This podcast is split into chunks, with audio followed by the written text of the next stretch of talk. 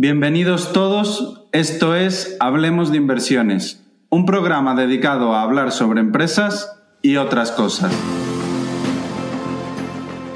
Hola, yo soy Crevix, trabajo en finanzas, soy inversor particular y escribo una newsletter sobre ideas de inversión que podéis leer en crevix.substack.com. Hola, yo soy Carlos Santiso y soy gestor en Icaria Cartera Permanente e Icaria Capital Dinámico. Todo el contenido de este programa no supone una recomendación de compra ni de venta. El propósito es meramente formativo. Muy importante que cada inversor haga su propia due diligence. Bienvenidos todos. Me alegra enormemente anunciar el patrocinio de este capítulo, dado que se trata no solo de una gran opción para los inversores, sino también de mi propia casa, MyInvestor. Oye Carlos, tú que lo conoces bien, ¿cuál es su propuesta? Te cuento. MyInvestor ha llegado para quedarse en el panorama de fondos. Es una excelente opción porque dispone de arquitectura abierta, lo cual conlleva que puedas contratar los mejores fondos internacionales y que no solo apuesten por producto propio, el cual también tienen a unas comisiones muy competitivas, como un fondo que replica al Nasdaq y que, si no me equivoco, es el más económico del panorama español. Y todo ello con unas comisiones muy bajas, como he dicho. ¿Y las comisiones cómo son? Porque cuando decís muy bajas no, no sabemos a qué Pues, os referís. A ver, es una de las mejores partes. No hay comisión ni de apertura ni de mantenimiento, como puede haber en otros bancos. Entonces tú puedes tener acceso a todo lo que acabo de comentar sin ningún tipo de comisión. Sin duda, para mí es una gran alternativa donde contratar muchos de los fondos, de los cuales varios gestores han estado por nuestro podcast. porque todos los gestores que han pasado por el podcast nos han dejado episodios realmente buenos. Eh, si el oyente se quiere informar más, ¿qué tendría que hacer? A todo el que le suene bien lo que estoy comentando, puede informarse más en eh, www.myinvestor.es. Y ahora sí, vamos con un nuevo capítulo de nuestro podcast. Hola a todos, bienvenidos una semana más a un nuevo capítulo de Hablemos de Inversiones. Esta semana vamos con un episodio de preguntas y respuestas para nuestros oyentes. Nos habéis dejado bastantes y que os agradecemos a los oyentes que nos dejéis preguntas tan interesantes. Recordar que cuando grabamos estos capítulos, que son una vez al mes, pondremos un post en Twitter y contestando a ese post con vuestras preguntas, las sacaremos en, en directo. Y sin más, Krevix, ¿qué tal? ¿Cómo ha ido la semana? Muy bien, con muchas ganas de, de este QA, que la verdad es que han habido bastantes preguntas y muy variopintas, así que vamos a por ello. Vamos allá. Pues eh, la primera pregunta nos la deja Ahorra Invierte. Hola chicos, ¿tenéis alguna opinión acerca de cómo están las small caps a nivel global y en Estados Unidos? Están a la vez en múltiplos bajos, pero han caído muy poco respecto a todo lo que subieron en 2021. ¿Trampa de valor si hay recesión u oportunidad? Saludos. No sé qué opinas tú, Krevix. Bueno, a ver, sí que es verdad que han caído, han caído bastante. Eh, eh, respecto al S&P también eh, y también es cierto que a la hora de ver small caps también tienes que ir uno a uno. Yo no soy muy fan de, mirar estos índices que hacen porque hasta el año pasado ahí teníamos GameStop o AMC y demás que habían volado y habían distorsionado un poco también los índices, ¿no? Entonces, pues bueno, hay que ir un poco con cuidado. Yo creo que al final cuando vas a invertir en small caps siempre hay que ir una a una, mirando detalladamente lo que sea y no hacer mucho caso de estos eh, múltiplos agregados de, de, índices. No sé qué piensas tú, Carlos. Estoy de acuerdo, la verdad. Mm, No suele ser muy útil mirar los índices y además yo he visto el gráfico que intuyo que se refiere a ahorra invierte y, y la verdad que me sorprende. No tengo tampoco la percepción de que las small caps estén tan, tan baratas en relativo. Oye, así en términos agregados, que igual sí, ¿eh? pero tampoco tengo esa percepción de que estemos ante una de las oportunidades del siglo en small caps. Dicho esto, nosotros tenemos un 50% de, exposición a small caps, pero por lo que dice Krevix, pues yendo caso a caso, pues es cierto que hay algunas compañías pequeñas y líquidas que están a, a valoraciones bastante atractivas, pero no algo como lo que podríamos ver en una recesión que es eh, exagerado. No tengo esa sensación. Entonces, bueno, pues yo creo que siempre que puedas invertir en una compañía a una valoración razonable y que te arroje una rentabilidad a 3-5 años vista de doble dígito es interesante y no tiene por qué ser trampa de valor siempre y cuando tu análisis cualitativo de la compañía sea bueno. Al final, la trampa de valor no creo que esté tan relacionado con los múltiplos bajos o los múltiplos altos, sino con el análisis cualitativo de la empresa. Si la empresa tiene una buena posición competitiva, en este caso al ser small caps, en un determinado nicho y lo consigue mantener, pues si entras a una valoración razonable, vas a tener un buen retorno, independientemente de que haya recesión o no. Y esto lo mismo para, para las grandes compañías. Sí que es cierto que en las pequeñas compañías, cuando tenemos un entorno de risk off, es decir, que nadie quiere asumir riesgos, es bastante más probable que tengas eh, caídas más fuertes que en las grandes compañías. Esto es cierto, pero es algo momentáneo que se da en cortos periodos de tiempo y que en largos periodos las small caps suelen hacerlo mejor que, las big caps. Es un hecho porque, pues porque tienen en principio más volatilidad que se suele asociar al riesgo. Y esto es lo que, lo que podría decir. No me gustan los índices como dice Krevix, tampoco tengo la percepción de que haya habido un desplome desorbitado. Eh, creo que hay muy buenas oportunidades en small caps, pero en términos agregados, pues tú empiezas a mirar todas las small caps y tampoco me da la sensación de que, de que haya habido tanto estrés. Sí, completamente de acuerdo. Eh, por añadir, diría que eh, si alguien está, y esto no es publicidad tampoco, pero si alguien está pensando en invertir y no quiere romperse el coco, pues al final que se centre en, fondos de, small caps, en fondos de gestores que están especializados en, mirar pequeñas compañías que van una a una y, van aportando ese valor. Si no quieres hacer tú el trabajo como inversor particular, eh, yo diría que miras en cualquier fondo antes que cualquier índice, sin duda. Eh, fondos, pues tenemos en España desde Azagala de nuestro amigo Dani Tello hasta el de True Value Small Caps de Alejandro Estebadanz o el Magallanes también tiene un fondo de Small Caps que no sé si estaba cerrado o, abierto actualmente, pero que hay en, Icadia Dinámico, por ejemplo, de Carlos también tiene, bastantes Small Caps. Pero lo que digo es que al final es mucho mejor siempre pues eh, ir de la mano de un profesional en este caso que de un índice porque hay auténticas locuras dentro de, los índices, sobre todo de, small caps.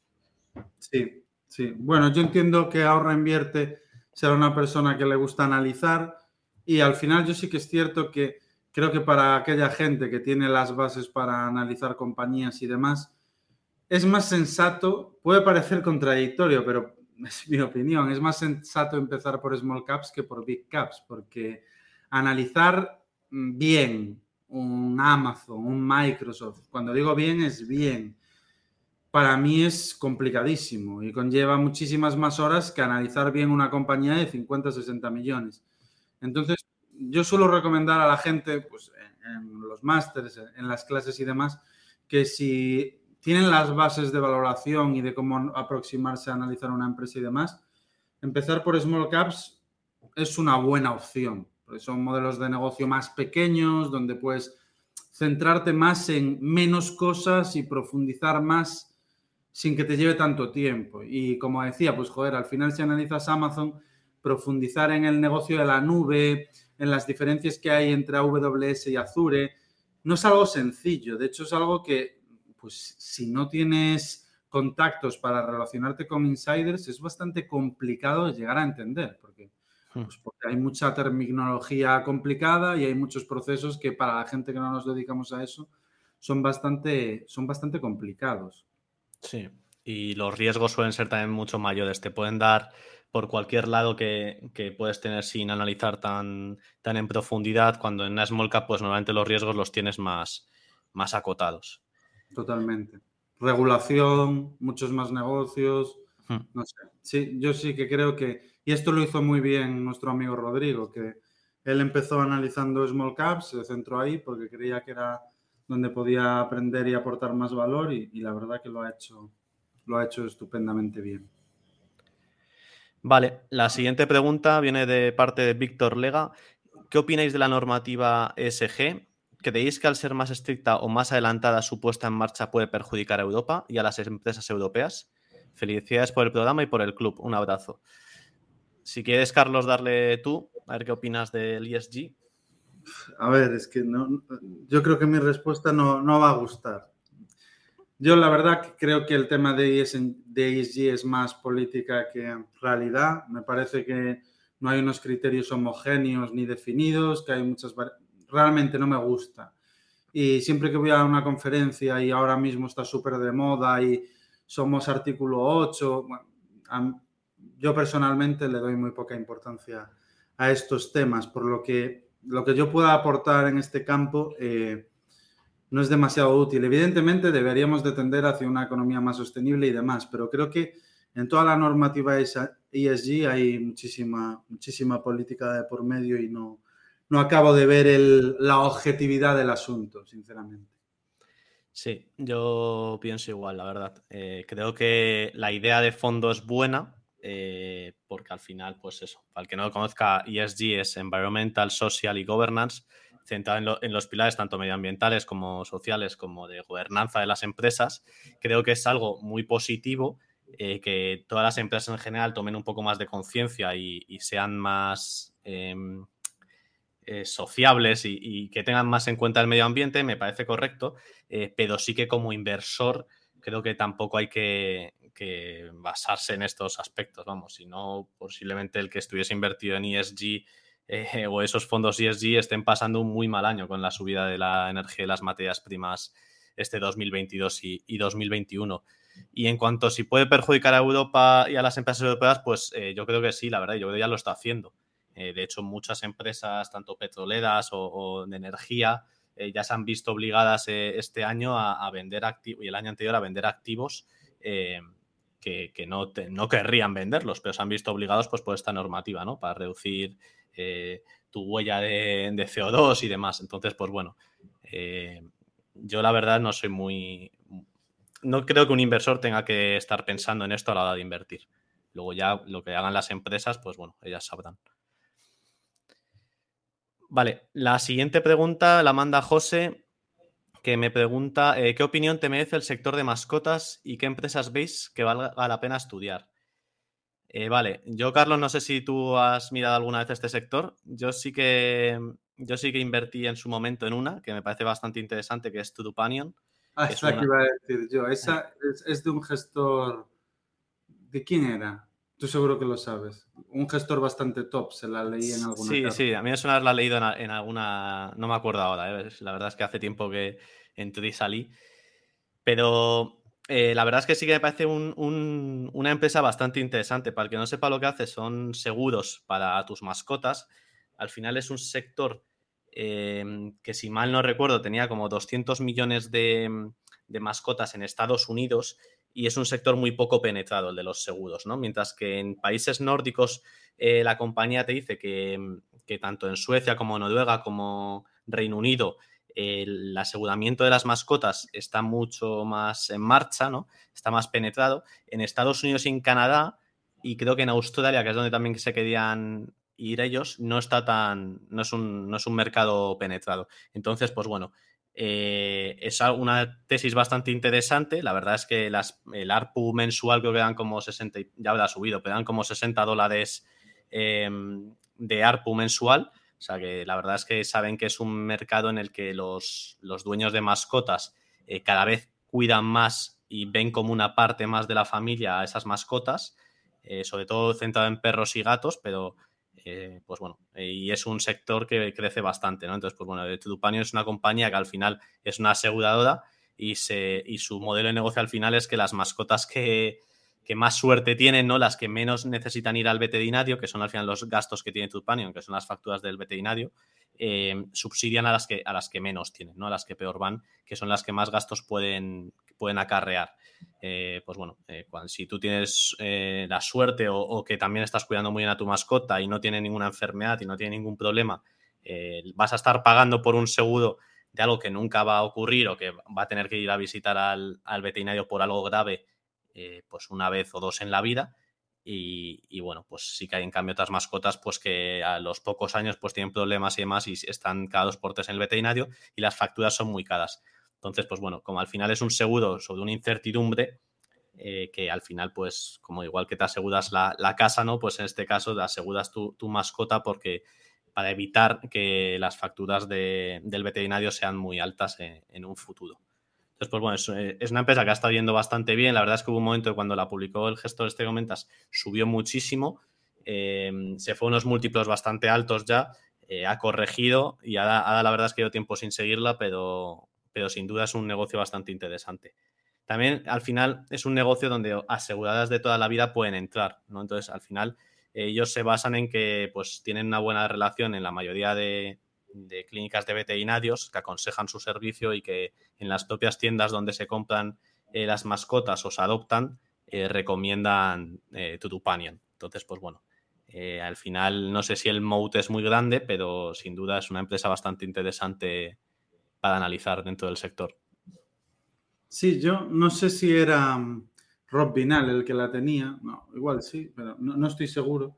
Y también fue una empresa bastante controvertida. Yo vi bastantes tesis short en, Sun, en Zero, que es donde publican gestores a nivel internacional.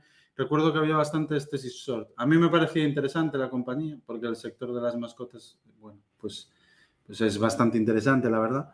Y además que ir al veterinario para quien tenga mascota, yo la tengo, de hecho tengo aquí al perro durmiendo, que espero que no se escuchen los, los ronquidos. Eh, es bastante caro ir al veterinario, entonces, bueno, desde luego que era un, un sector y una empresa interesante. Román nos pregunta, ¿cómo puede un inversor particular estudiar a la dirección de la empresa, ya que normalmente no tenemos acceso a ellos como un inversor institucional? ¿Qué opinas, Krevix?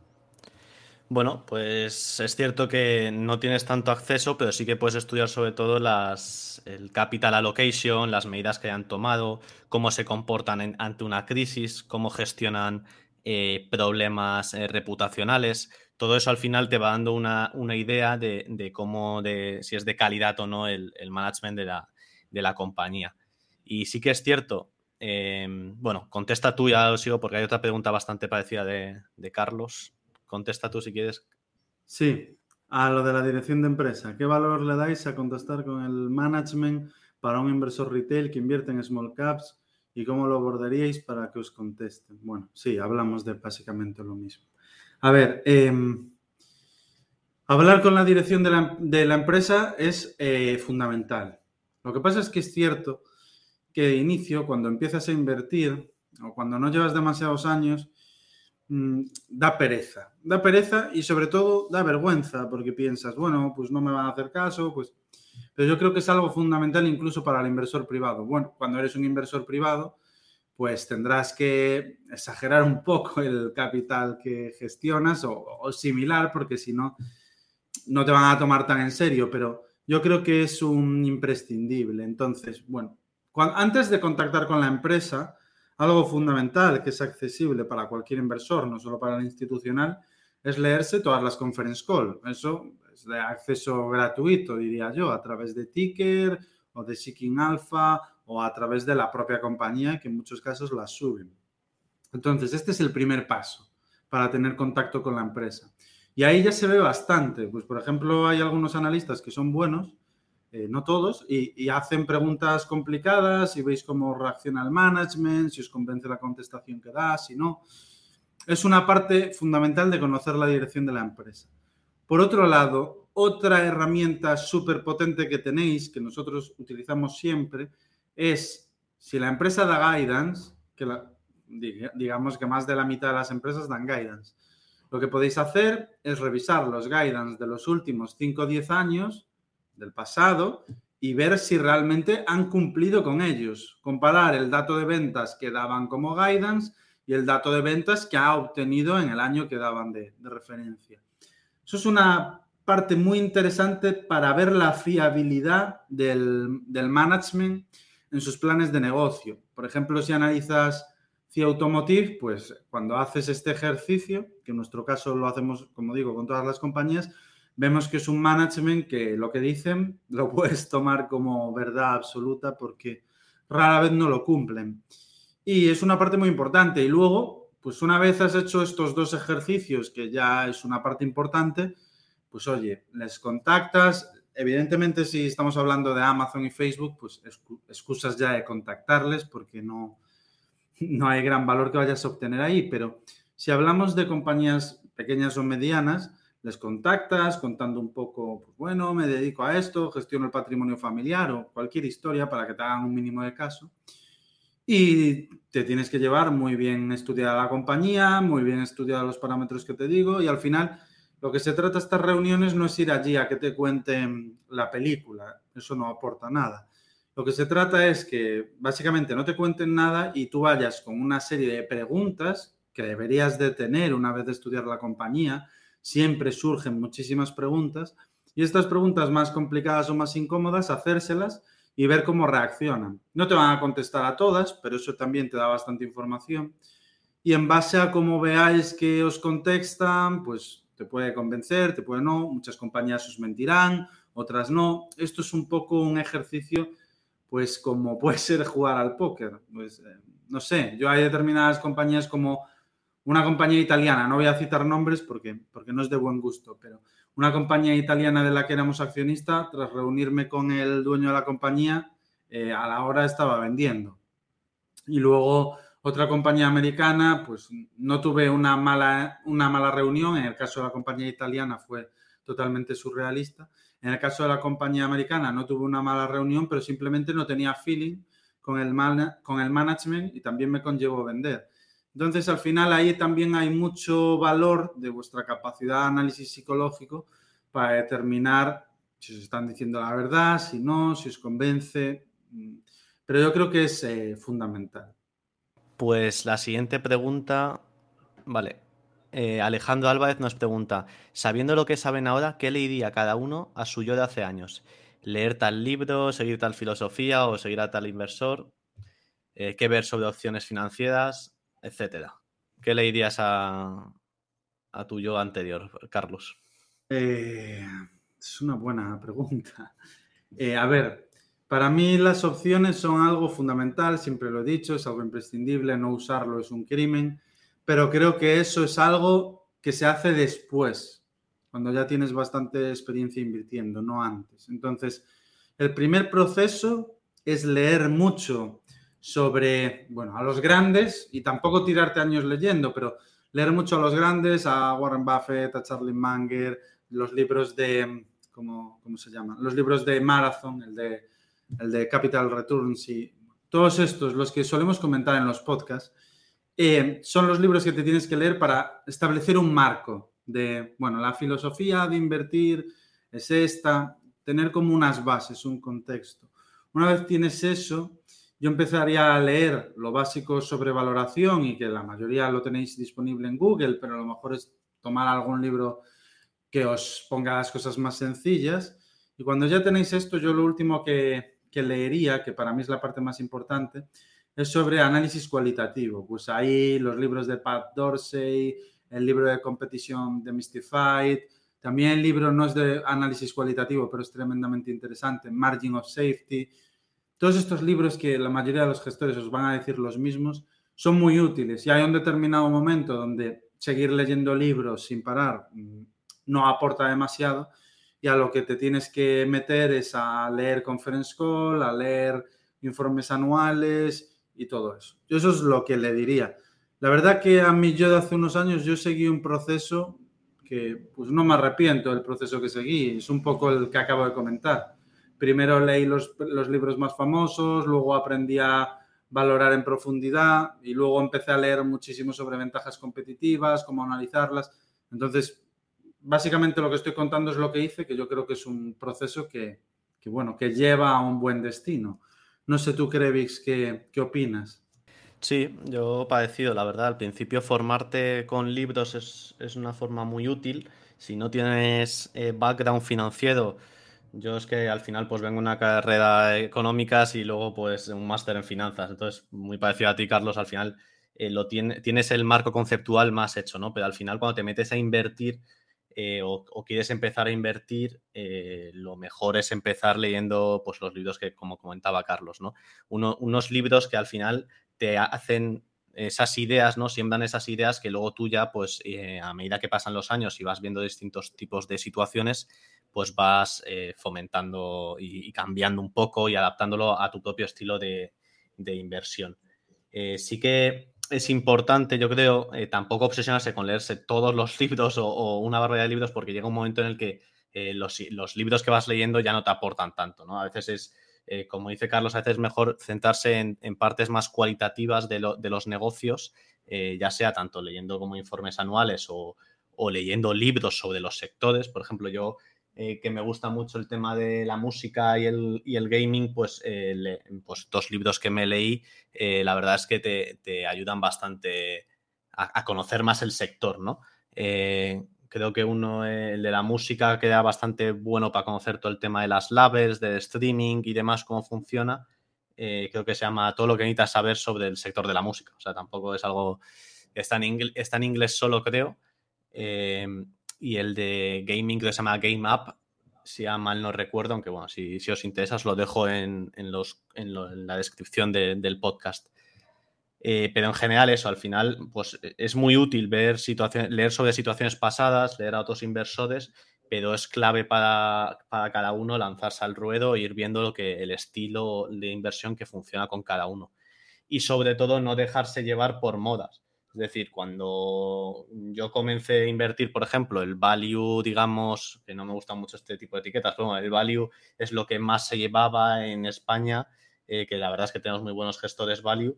Eh, y luego, pasados los años, pues esos gestores sabían, la gente les criticaba mucho y, no es que hayan, habrán cosas que a veces se puedan criticar, como de todo.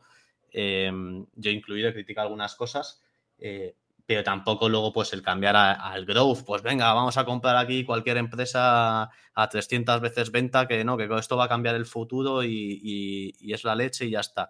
No, al final yo creo que cada inversor tiene que tejerse su, propio su propio estilo de inversión y, centrarse en él y, alejarse un poco de estas tendencias que hay, tanto de, si comprar unas cosas porque son muy baratas eh, te va a dar unos beneficios increíbles o, que hay cosas muy caras, por ejemplo, que te van a que no son tan caras porque los crecimientos y, van a ser los mejores y demás eh, van a cambiar el paradigma actual, ¿no? Entonces, pues bueno, yo creo que como inversor tienes que ir centrándote en lo que más encaje contigo, con lo que, lo que más te guste también, analizar ese tipo de compañías y, y, luego, pues bueno, poco a poco al final en la inversión se sigue aprendiendo año tras año, no, no se llega a un tope. Pues muy bien. Nos dice Krevix. Eh, no. Oscar nos Dice Oscar. nos dice Oscar Value. Krevix. ¿Cómo que no ves sí claro si se está puliendo a la azada en el sudeste asiático? Vale, esto es porque yo alguna vez en Twitter he puesto eh, que, la compañía sea limited. Eh, pues que no, me gusta mucho el, modelo de negocio que tiene en general, ¿no? O sea, al final, eh, para el que no conozca la compañía, son tres partes. Eh, Shopee, que es el rival de la Zada en el sudeste asiático, y ya entrando en, Latinoamérica también, y eh, en España está también está usándose también, aunque con, menos. el modelo de negocio en sí no me gusta mucho. ¿Y por qué? Porque al final, pese a que Shopee crece un, bastante más y de hecho ha crecido mucho en estos últimos trimestrales eh, en comparación con Lazada, que es la, parte de Alibaba eh, que compite contra Shopee, eh, como bien dice Oscar, aunque se lo esté puliendo, se lo está puliendo en revenues y, y se lo pule, digamos, todo, está quemando caja año a año eh, y cada vez está quemando más caja. Entonces, mientras la situación es la siguiente, la otra parte de la compañía que es eh, Gadena, que es la parte de Digital Entertainment, en Gadena es un, bueno, en su momento es una plataforma de, videojuegos. entonces, pues bueno, principalmente tienen un juego que es uno de los, de los más jugados. Y, esa parte es la que está cayendo tanto en, suscriptores de pago como en usuarios al trimestre y está cayendo también e-, en revenues, ¿no? Entonces, pues bueno, es un poco, está viviendo un momento de ciclo de, del juego en el que el juego cada vez se juega menos y, lo que nos encontramos aquí es que la pata de rentable, digamos, es la pata de, cadena. Entonces, esta pata es la que financia eh, las inversiones y la expansión eh, de Shopee. Eh, Shopee de momento no es rentable y como bien os he dicho, quema caja, entonces, ¿cuál es el problema? Que si esto continúa así, hay un problema logístico ahí puede haber una ralentización debido a la inflación del consumo a nivel global, Shopee va a sufrir, pese a que hagas más ventas, no vas a conseguir ser rentable eh, en los siguientes trimestres. Y si la pata que te financia continúa cayendo en, ventas y, en beneficio, no, va, no, vas a, no vas a conseguir financiar y lo que te va a quedar es, terminar haciendo una ampliación de capital o que te terminen comprando alguna empresa más grande en este caso para, llevarse tu negocio y, ayudarte en la financiación. Por lo tanto, no soy muy fan de SEA. Sé que ha, sido un, un pick muy caliente en Twitter en general y es verdad que se ha hecho un por 10 desde que empezamos a, conocerla, la verdad, y, no tengo nada en contra de la compañía. Simplemente creo que si la parte de gaming eh, cada vez va peor, eh, la, parte de e-commerce va a sufrir bastante. ¿no? Entonces, pues eh, la quema de caja va a llegar a un punto en el que va a necesitar ampliar capital o, o, bueno, o en este caso emitir más deuda o conseguir alguien de algún socio o algún eh, socio estratégico para que les financie. Entonces, pues bueno, es una situación un poco complicada y que yo entiendo que habrá bastante gente un poco mosqueada porque la verdad es que la cotización, al igual que se ha hecho un por 10, luego se ha hecho un entre 10. Así que está bastante caída, se ha corregido bastante en general con todo el mercado tecnológico y de consumo. Y bueno, vamos a ver qué ocurre. Pues muy bueno. Gran descripción, creéis. Yo opino parecido, aunque tú conoces sí muchísimo mejor de, la que lo, de lo que la conozco yo. Así que poco que aportar a lo aportado por, por Crevix. Vale, la siguiente pregunta eh, la lanza Juanjo Chinchilla sobre leases operativos. ¿Cómo impactan la modificación de la NIF 16 en el Income Statement y el Cash Flow Statement? Porque en el balance tengo claro que se capitalizan los arrendamientos con duración superior a 12 meses, pero en los otros dos estados he visto múltiples tratamientos. Anda que nos vienen al podcast a consultar preguntas de, CFA. Em, a ver, vamos a intentar, es una pregunta que tiene una respuesta densa, entonces, bueno, vamos a intentar responderla sin que se vuelva esto demasiado tedioso. Lo primero, hay dos tipos de leasing, el leasing operativo, que al final es el que realizan directamente pues las empresas, fabricantes, distribuidoras, tiene que ser directamente con ellos. Y luego hay el leasing financiero, que es el realizado por un intermediario financiero, con un contrato de leasing. La diferencia entre los dos es que en el operativo, si no recuerdo mal, las duraciones suelen ser de entre uno y tres años y cuando excede suele ser financiero. Esto es un poco el, resumen más sencillo. Y al final que en el financiero, pues el, propietario del activo retiene, retiene bastante más riesgo. Esto para diferenciar los dos tipos de leasing porque no, no son lo mismo. Luego, una vez entendemos esto, el leasing operativo es un gasto operativo dentro del EBITDA. Aquí lo tenemos claro, ¿no? Va dentro del propio EBITDA. Es un cash cost en el flujo de caja operativo y no se reconoce ningún tipo de activo en balance ni deuda en el pasivo. Esto para el leasing operativo. Y el leasing financiero, que es otra historia, eh, bueno, pues al final no voy a entrar en los detalles porque se simula una compra financiada con deuda, se capitaliza la cuota del leasing, no voy a entrar ahí, ¿vale? Porque no, tiene demasiado sentido. Pero al final, como se simula la compra del activo, la empresa tiene que amortizarlo, y en este caso en pérdidas y ganancias. En pérdidas y ganancias se incluye el gasto en intereses de esa deuda simulada, y en el CFO se incluye el pago de intereses por leasing, y en el CFF, el flujo de caja de financiación, se incluye en consigno negativo la parte de la cuota de leasing, que corresponde a la amortización del principal de la deuda. Vale, pues esto sería las diferencias entre uno y otro. Ahora, el impacto de IFRS en los diferentes estados. Mejora el EBITDA en PIG. Aumenta el gasto en amortizaciones, que es un poco lo que ya he ido comentando, y aumenta el gasto en intereses. En balance, aumenta el activo, porque al final se simula una compra financiada con deuda y tienes que reconocer el activo. El activo arrendado se da de alta como si se hubiera comprado, no se ha comprado. Y este activo se va amortizando, lo que decíamos antes. Aumenta el pasivo, porque se reconoce una deuda por leasing, y eso lo veremos. O sea, hay una deuda que no es bancaria, que es por leasing, que sale en el balance. En el flujo de caja, mejora el cash flow operativo. Antes se reconocía toda la cuota de leasing y ahora solo la parte de intereses. Y en el flujo de caja de financiación, como dije antes, em, la parte de la cuota de leasing que corresponde a la amortización de la deuda.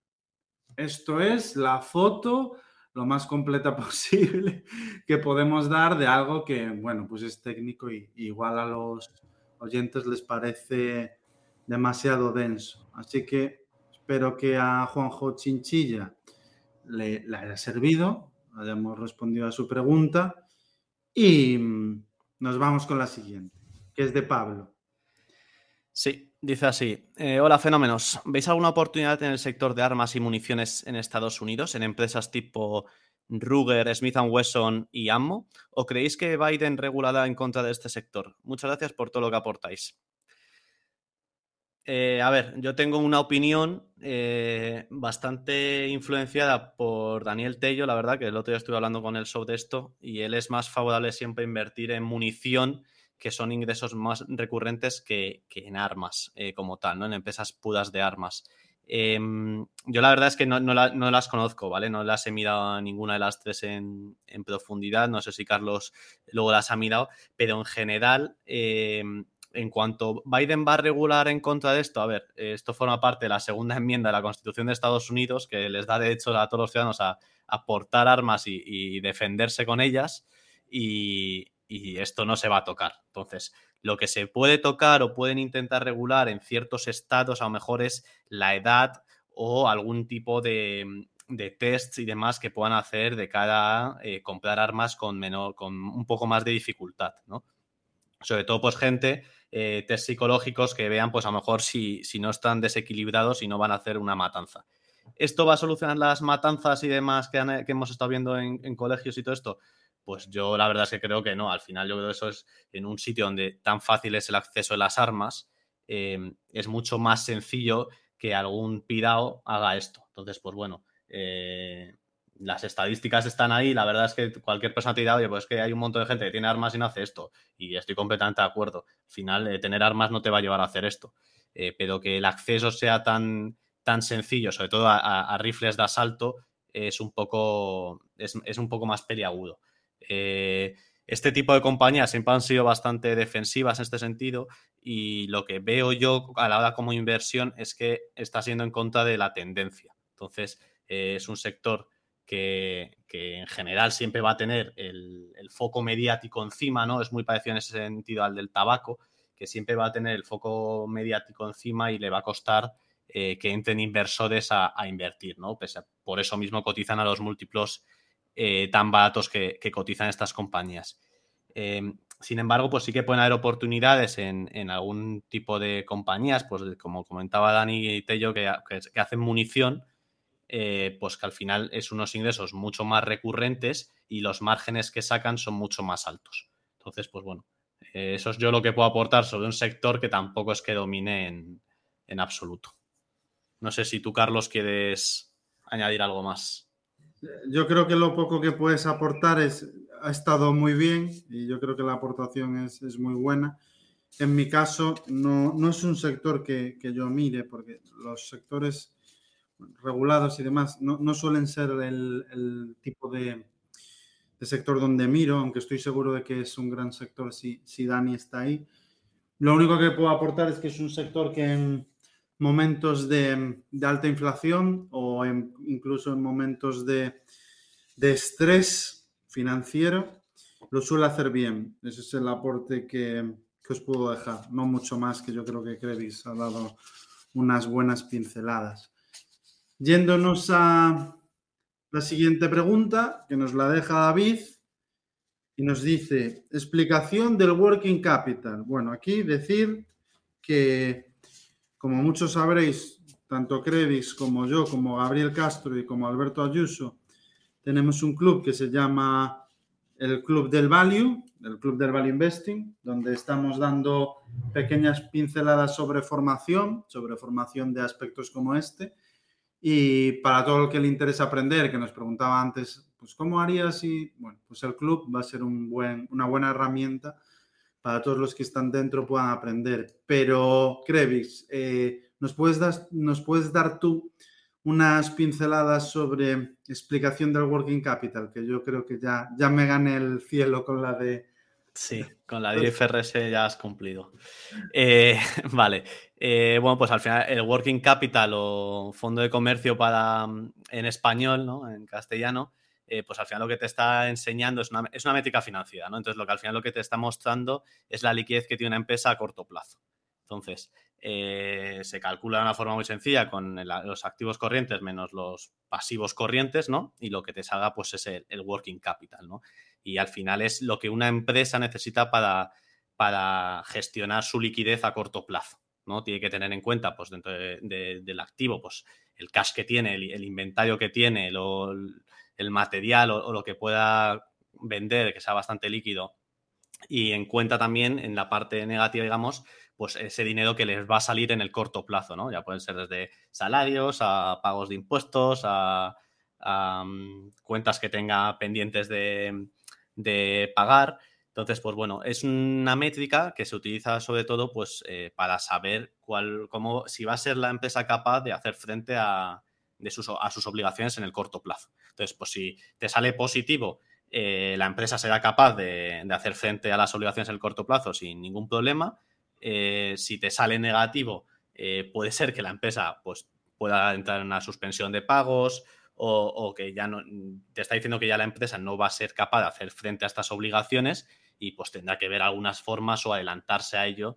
pues a lo mejor puede ser consiguiendo un préstamo en bilateral con un, con un banco o, una línea de crédito, etcétera. Tienen que ver cómo, hacerlo. Y, bueno, también te puede salir que sea neutro o, muy cercano a, a cero, que te, está indicando pues que, se va a poder retrasar a lo mejor en, el cobro a algún cliente y demás. Pero, pero yo creo que con eso más o menos respondo a la, a la, a la pregunta. Sí, yo creo que es una buena explicación. Yo lo único añadir que la verdad que el estudio del working capital en la mayoría de empresas merece mucho la pena y hay aspectos, pues por ejemplo, imaginar que estamos en un momento de crecimiento económico donde crece el consumo y la demanda, estamos analizando una compañía del sector retail y vemos que está acumulando inventarios por encima de lo normal. Pues algo tan sencillo como esto, que no es complicado de, de observar en las cuentas, puede señalar que la empresa está anticipando un crecimiento de la demanda por encima de lo normal. Por eso está incrementando inventarios por encima de lo normal. Y también del otro lado, que lo he visto recientemente en una compañía como Sevino, que se, dedica al servicio de protección contra incendios, eh, que justo antes de que estallase todo el tema de la inflación, la verdad que se podía anticipar un poco con el índice de producción industrial. Ellos cuando empezaron a ver que los insumos empezaban a crecer, el precio de los insumos con fuerza, empezaron a adquirir muchísimo inventario, mucho más de lo normal, para que, como anticipaban que los precios iban a seguir subiendo, poder acumular y luego no seguir con el alza de precios y demás. Entonces, bueno, hay varios aspectos en, el working capital que te puede dar pistas muy importantes, también sobre si están inflando las cuentas con la partida de clientes y demás y que yo creo que merece la pena siempre dedicarle, dedicarle bastante tiempo. Vamos con siguiente pregunta. De Value nos deja la siguiente pregunta.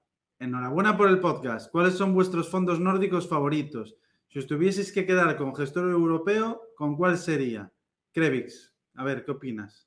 Uf, eh, hay un fondo que salió hace unos meses, hace muy, muy poquito, eh, especializado en gaming. Es que no me acuerdo el nombre ahora mismo, la verdad. Lo he estado buscando, pero no me acuerdo porque la verdad es que ni publicitan mucho ni, ni hacen mucho. Me parece bastante interesante.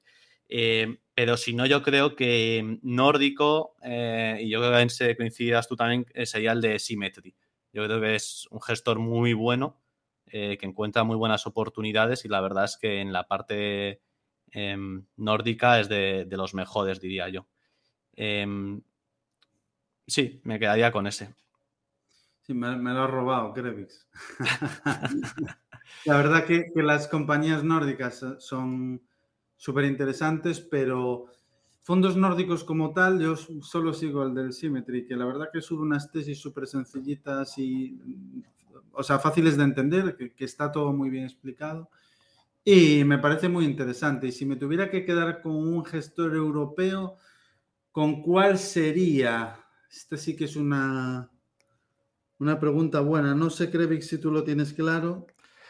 Puf, pues no sé. Yo creo que me quedaría con algún español seguramente. Eh, pero si vamos a dejar a España fuera por no jugar en casa. Eh, yo, lo tengo claro, a ver si no me lo robas. Tú vas a decir en eh, Rob Vinal, ¿no? Uno de estos. No, no, no. no.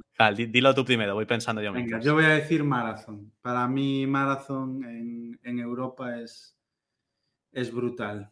Marathon son los del libro de Capital Returns y tienen otro, para los que no lo sepan, que, bueno, no lo escribieron ellos, es un recopilatorio de cartas, pero para mí en Europa es eh, número uno. Vale, yo voy a decir un gestor alemán que la verdad es que lo ha hecho muy bien los últimos años. Este año está pasándolo un poco peor, me imagino como todos. Em, solo invierte principalmente en small y mid caps alemanas. Se llama Felix Goat de Alpha Star Funds. Y la verdad es que escuché un par de entrevistas sobre él y, me gustaron bastante su forma de pensar y su forma de, gestionar. Em, siguiente pregunta. ¿Qué opina de la situación macro y qué se puede esperar en el próximo año para el SP? Sé que es sacar la bola de cristal, pero nada, que saques la bola de cristal. vale, eh, vale, Naruto, eh, un buen fan del anime, por lo visto. Eh, pues a ver, para la situación macro yo no soy muy positivo. O sea, en general todos los indicadores lo que te están diciendo ahora es que vamos hacia una recesión que puede que a lo mejor no tanto, sobre todo en Estados Unidos, que tiene una economía más fuerte que, la europea. Entonces, pues bueno, a lo mejor el SP sí que nos termina sorprendiendo un poco, ¿no? Cuando empiezan los años tan mal, históricamente han terminado eh, mejorando bastante en, la segunda parte del año o, incluso en el siguiente año. Eh, pero al final la situación macro lo que nos está diciendo es una inflación eh, que le está costando a los bancos centrales controlar, problemas logísticos, eh, problemas en la parte de la energía debido a la guerra eh, ruso-ucraniana que, no parece mejorar. Entonces, pues bueno, tenemos ahí unos problemas tanto de oferta de materias primas em, como unos problemas geopolíticos y, logísticos que todo te diría que, todo va a ir fatal, ¿no? Pero cuando, cuando todo el mundo, y ya es fortearme el triple, pero cuando todo el mundo eh, te suele decir que todo va muy mal y el mercado ya ha descontado en gran parte esto, eh, al final el mercado termina sorprendiendo, ¿no? Porque cuando la gente tiene el mayor miedo y vende sus posiciones es cuando eh, normalmente pues tanto los insiders comienzan a comprar más como los grandes fondos empiezan a, soltar esa liquidez que tienen o que han ido haciendo durante el año eh, aprovechando estos momentos malos. Entonces, pues bueno, yo siempre soy optimista y diré que en el siguiente año el S&P subirá. Vale, yo lo que voy a decir, bueno, una parte va en línea con lo que dice Krevitz. Hay el soft data, que son al final pues encuestas, sentimiento y demás de los agentes económicos, de empresarios, que para mí tienen una alta capacidad de predicción, porque este tipo de encuestas se suelen hacer a seis meses vista y bueno, la visibilidad de un empresario sobre los, los pedidos para seis meses vista es muy, muy elevado. Entonces, el soft data, que es los indicadores adelantados en su gran mayoría, eh, indica que la economía se está deteriorando. Lo que es el hard data, que es lo que realmente está sucediendo, los indicadores atrasados, aún no indican que estemos en recesión. Y es cierto que hay un consenso tan elevado con que hay recesión que yo creo que ahora mismo sería bastante probable tener un rebote importante. Ahora bien, mi expectativa para los siguientes 12-24 meses es, eh, desde luego que lo que hemos vivido como corrección no es una corrección de una recesión, ni muchísimo menos. Entonces, mm, pues creo que habrá un rebote porque aún no estamos en el momento de que haya llegado a la economía real, básicamente son los mercados descontando expectativas, pero creo que en un plazo como el que comento, pues tendremos una corrección en la que esta pues será, no, es nada, o sea, la corrección que hemos tenido es la corrección media intranual que hay en los índices de media histórica, vamos, que es un 14%. Es lo que sucede de media todos los años, una corrección del 14% intranual. Entonces, eso es lo que, lo que os puedo decir desde mi bola de cristal. Em, y poco más al respecto. Vale, las siguientes preguntas son en cuanto a que te han dejado por el Telegram, ¿no? Estoy viendo. Eh, ¿Tienes datos recientes del comportamiento de las distintas carteras permanentes a nivel global? Muchas gracias por tu trabajo y dedicación. Pues em, es una buena pregunta porque en su día para el libro y para estudios internos hice eh, el comportamiento es de los 70 y pico de las carteras permanentes de la mayoría de países desarrollados, de Canadá, de Suiza, Eurozona, Reino Unido, Australia, bueno, prácticamente de todas, creo que hice de más de 12 países, pero no las he vuelto a actualizar y seguramente, bueno, en el futuro próximo, antes de que acabe el año, lo haga y lo compartiré. Pero de momento he de decir que no tengo datos recientes. Tengo datos recientes de la cartera permanente americana, que creo que va en torno al menos 7 aprox, aproximadamente, y la europea debe ir por ahí también.